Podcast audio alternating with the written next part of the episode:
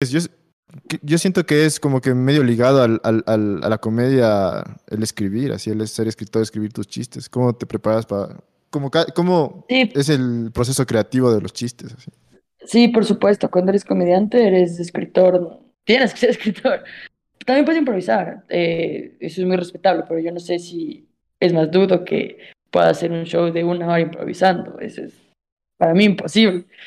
Pero, ok, mi proceso creativo, yo empecé contando cosas personales y una de las cosas que, a ver, yo también sí siento que, que me, que me sirvió mucho es que yo, ya saben que Quentin Tarantino dijo, él nunca estudió cine y aprendió cine, o sea, hizo cine viendo cine.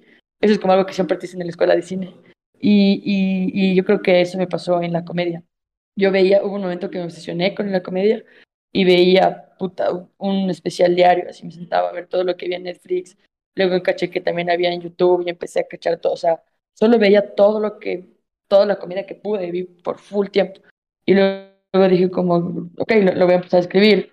Y empecé a escribir y a escribir. Y, y luego ya, cu cuando empecé a hacer stand-up, empecé como con cosas personales.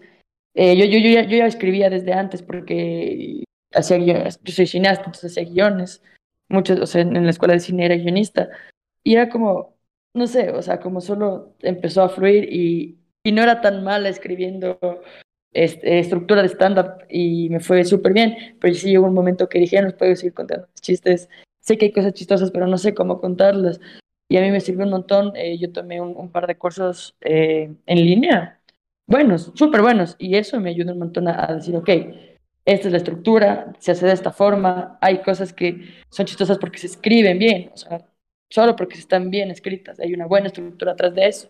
Entonces, al principio sí fue como mucho, muy empírico, como mucho de haber visto y cachar que puede ser chistoso y, y ahora ya lo hago mucho más pensando en la estructura y, y en, y sí, y al final en, en, en cómo puedo hacer para que algo que puede que no dé risa, dé risa solo porque está súper bien hechito.